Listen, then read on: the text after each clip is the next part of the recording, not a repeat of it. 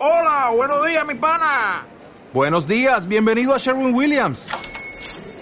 ¡Ey! ¿Qué onda, compadre? ¿Qué onda? Ya tengo lista la pintura que ordenaste en el ProPlus app. Con más de 6.000 representantes en nuestras tiendas listos para atenderte en tu idioma y beneficios para contratistas que encontrarás en aliadopro.com. En Sherwin Williams somos el aliado del PRO.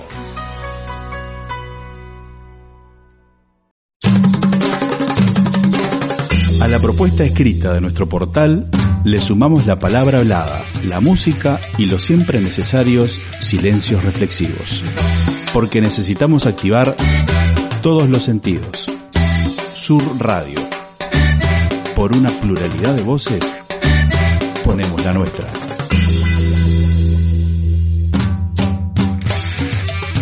Silvia Federici es una feminista italiana que vive hace años en Estados Unidos. Es autora del Calibán y la Bruja, entre otros libros. En los años 70 participó en la campaña Salario para el Trabajo Doméstico. Mientras alrededor del mundo se prepara la cuarta huelga feminista en cientos de reuniones, actividades y asambleas, escucharla resulta inspirador. En un impas de su andar por el mundo, compartiendo claves y contagiando fuerza, Silvia recibió a Sur en su casa de Nueva York. Sur Radio. En el segundo capítulo de los tres que destinaremos a conversar con Federici, hablaremos de las revueltas populares en América Latina y el mundo, de la siempre difícil relación entre feminismo e izquierda y del preocupante avance del fascismo. En los últimos meses de 2019 se dieron en América Latina una serie de levantamientos populares en defensa de una vida digna.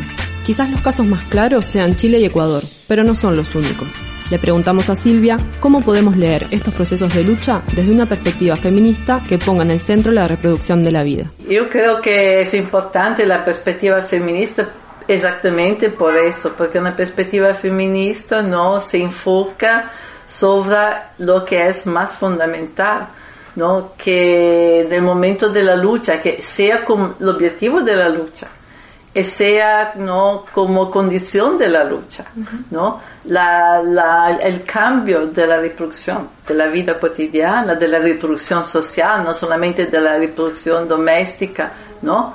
En todos los lugares, porque reproducción significa trabajo doméstico, sexualidad, afectividad, significa también medio ambiente, naturaleza, el campo, la agricultura, ¿no? La cultura, la educación.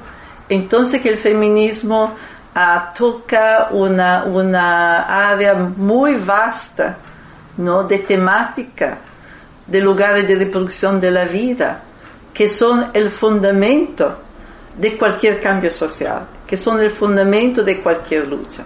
No puede haber una lucha exitosa sin cambiar estas que son ¿no? la tarea, los aspectos de la vida más importantes. Eh, y por eso yo creo que también en este levantamiento que se han dado en Chile, en Ecuador, ¿no? La, la, la, ¿cómo se dice? la participación de la mujer, ¿no? Sobre todo mirando a largo plazo, sobre todo mirando al futuro, mirando este movimiento no como el momento de una rebelión temporánea, ¿no? Que mañana vas a caer, ¿no? Mas con un movimiento que exprime, ¿no? Una, una, una revuelta muy profunda, ¿no? Que exprime un decir, basta ya, ¿no? Con este sistema tan injusto, tan violento. Entonces, pensando a largo plazo, yo creo que la, la perspectiva y las actividades de las mujeres, ¿no? Va a ser fundamental. Sur Radio. Las luchas feministas en general, y especialmente los feminismos anticapitalistas o populares, se interesan no solo por los problemas de las mujeres, sino por el conjunto de las relaciones sociales y con la naturaleza.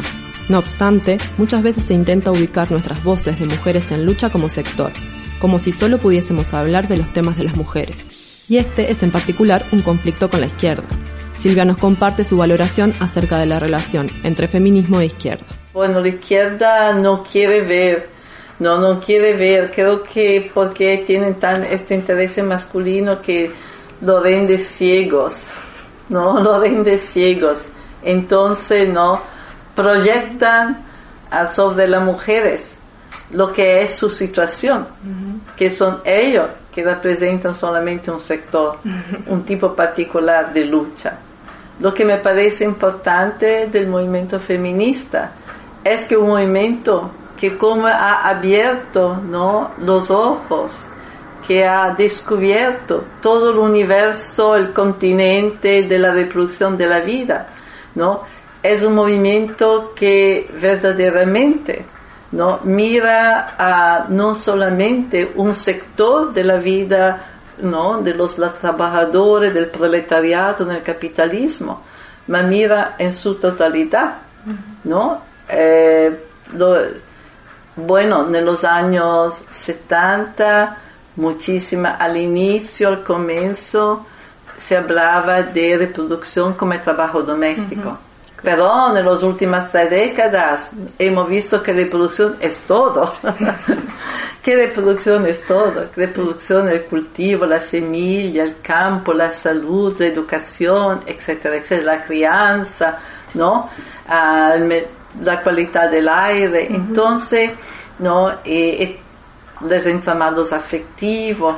Y también, ¿no? Lo que el feminismo a su aporte ha sido de apuntarse también sobre la desigualdad, el capitalismo como producción, como producción de escasez, no como producción de prosperidad y producción de desigualdades, que producen no solamente mercancías, no, más divisiones, jerarquías, no, como su condición de existencia, como su condición primaria de existencia. Sí. Y por eso nos da una mirada más, más amplia, ¿no? Que habla de, no solamente de una visión sectorial, sino de una visión, ¿no? Que, que mira a la totalidad de, de la vida. Sí. Es claro que hablamos de un feminismo anticapitalista, de un no del feminismo de Estado, que ha sido creado para las Naciones Unidas, por ¿no? los gobiernos, ¿no? para, para reclutar las mujeres en el desarrollo, de la nueva forma de desarrollo capitalista. Entonces, muy importante, porque hoy hay un feminismo que es un feminismo de Estado, un feminismo institucional. Bueno, entonces es importante clarificar que no hablamos de este feminismo. Sur Radio. El feminismo ha significado una búsqueda de autonomía, de rechazo al sometimiento de las mujeres en la familia y en la sociedad, como trabajadoras no reconocidas sino pagadas, una sublevación contra la naturalización de las tareas domésticas y por el reconocimiento como trabajo del trabajo doméstico. Cuando Marx dice que la fuerza de trabajo se debe producir, que no es natural, como hemos visto antes, a nosotras nos pareció muy acertado, pero pensamos, sí, es el trabajo doméstico el que produce la fuerza de trabajo. Ese trabajo no se reproduce solo a través de las mercancías, sino que en primer lugar se reproduce en las casas. Y empezamos una labor de reelaboración, de pensar las categorías de Marx, que nos llevó a decir que el trabajo de reproducción es el pilar de todas las formas de organización del trabajo en la sociedad capitalista. No es un trabajo precapitalista, un trabajo atrasado, un trabajo natural, sino que es un trabajo que ha sido conformado para el capital por el capital, absolutamente funcional a la organización del trabajo capitalista. Por eso decíamos que la casa y la familia son también un centro de producción, de producción de fuerza de trabajo. En este contexto, una visión marxista feminista, con los aportes y críticas del marxismo que vengo describiendo, nos puede ayudar a liberarnos de algunas ideologías. Por ejemplo, una de ellas presente en Marx y también en algunos importantes marxistas de la actualidad, defiende la idea de que el desarrollo capitalista es necesario porque es una fuente de progreso y por sí mismo nos lleva a un proceso de emancipación. Creo que una mirada marxista feminista nos permite contestar estas visiones, porque como decía una compañera ecuatoriana, lo que muchos llaman desarrollo nosotros lo llamamos violencia. Desarrollo hoy significa violencia, expulsión, desposesión, migración, Guerra. Sur Radio.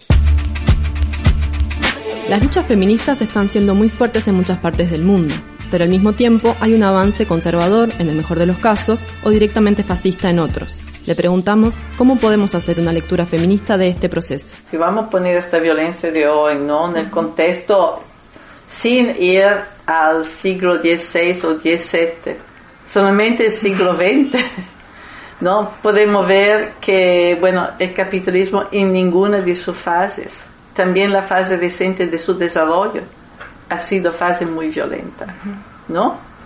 Dos, dos guerras mundiales donde son muertas casi 50 millones de personas, 50 millones de personas, ¿no?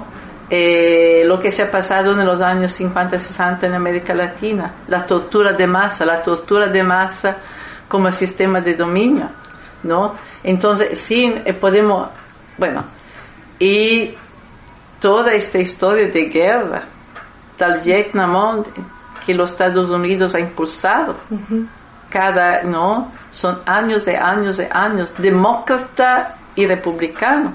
Claro porque muchas de la guerra han sido impulsadas por los demócratas. En el 93 la Somalia con, con Clinton, etcétera, etcétera, ¿no? Bueno, entonces yo creo que es importante para no pensar que es una novedad, para no pensar, para contextualizar que el capitalismo no necesita, sobre todo cuando se siente amenazado, sobre todo cuando se siente hostigado. Y hoy el capitalismo, es aquí aquí sería un discurso bastante largo. Y todavía me parece que hay una doble amenaza, ¿no? Una es que de muchísimos años se lamentan que el nivel de profito, el nivel de plus valores ah, no es suficiente. Entonces hablamos de un capitalismo en crisis, un capitalismo que para escapar las luchas siempre más se ha investido en el tecnológico y todavía esto significa que su profito no son no lo que lo que quieren. Hay un dato muy significativo, por ejemplo, que en muchos lugares el taso de interés sobre el dinero es casi cero, ¿no? El que significa que hay un capitalismo que não quiere inversionar, ¿no? No ve que hay un profito en las inversiones. Esto nos da una imagen, es bien contextualizado, ¿no? El capitalismo europeo ha sido en crisis por muchísimo tiempo. Y al mismo tiempo hay un avance. Hay un avance porque el movimiento feminista es la punta de diamante, ¿no? de una, de una insurgencia internacional, si vamos a ver estos años. Pero son años y años de insurgencia continua, desde la dicha primavera árabe hasta hoy. ¿no? Es una insurgencia que siempre más necesita la tortura, el carcel, ¿no? etcétera, etcétera, la guerra, la guerra permanente.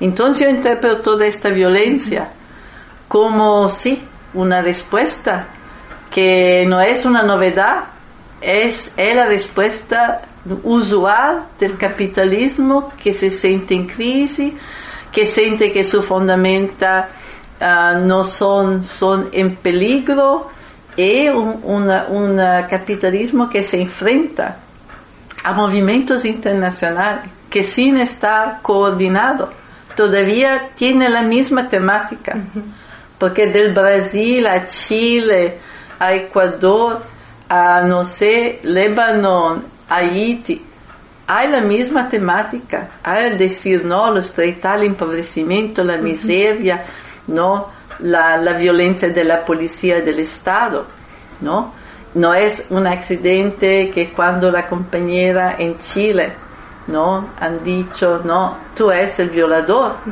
con un gran coraje, porque hacer esto en Chile no es la misma cosa que hacer esto en otros países, ¿no? Tú eres el violador, ha circulado inmediatamente que se pueda esta internacionalización inmediata, circulación inmediata de la pregunta, de los objetivos, de los slogans, de la forma de organización, ¿no? Nos dice que hay esta insurgencia, esto decir basta, que es muy general. Eh, yo pienso que ¿no? los bolsonaros, toda esta iniciativa de la iglesia eh, económica, es, es, una, es una respuesta, ¿no? No se puede también año después año imponer una austeridad brutal y no realizar un despojo brutal, no expulsar millones de personas de su tierra sin organizar un enorme dispositivo de violencia. Sur Radio. En 200 metros, gira a la derecha y corre con Chetumare que vienen los pacos.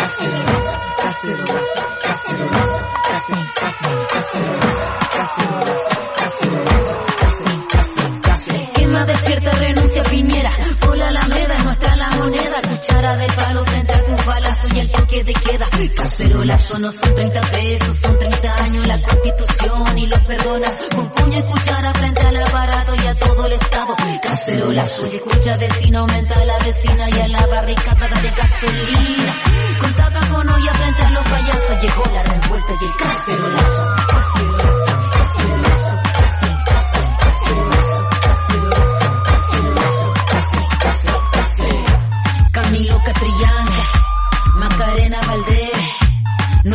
FP, abajo el TPP, por la educación y por la salud, ni la razón ni la fuerza, Numa era esclavitud, cacerolazo,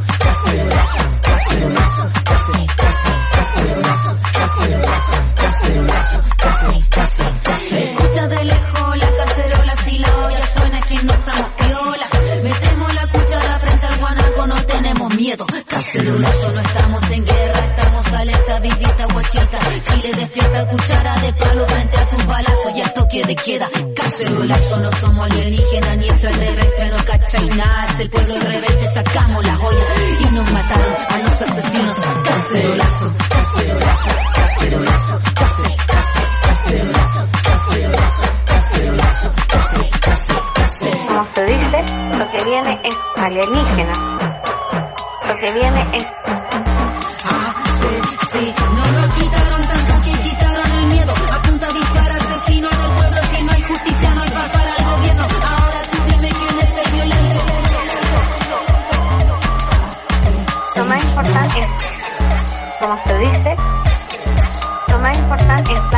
cabeza arriba, la, la cabeza cabeza fría cabeza muy, muy, muy cabeza fría y cabeza fría.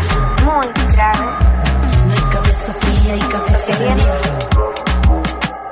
Cabeza muy fría. grave, cabeza muy fría. grave, que nuestros privilegios,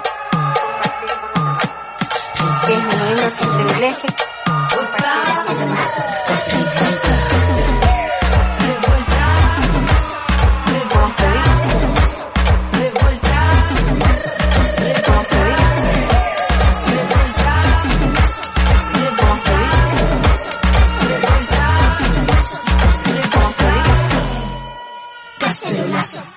Sur Radio. Este fue el segundo capítulo de los tres que dedicaremos a compartir la palabra de Silvia Federici. Durante el programa escuchamos la música de la chilena Ana Tijoux. Compartimos además un pasaje del libro El patriarcado del salario, de Silvia Federici. Si les gustó el capítulo de hoy, visiten nuestro sitio web sur.org.uy, donde encontrarán notas, entrevistas y columnas. También pueden seguirnos en redes sociales, en Facebook sur.pueblo de voces, en Twitter arroba colectivo sur, en Instagram sur pueblo de voces. Sur Radio, por una pluralidad de voces, ponemos la nuestra.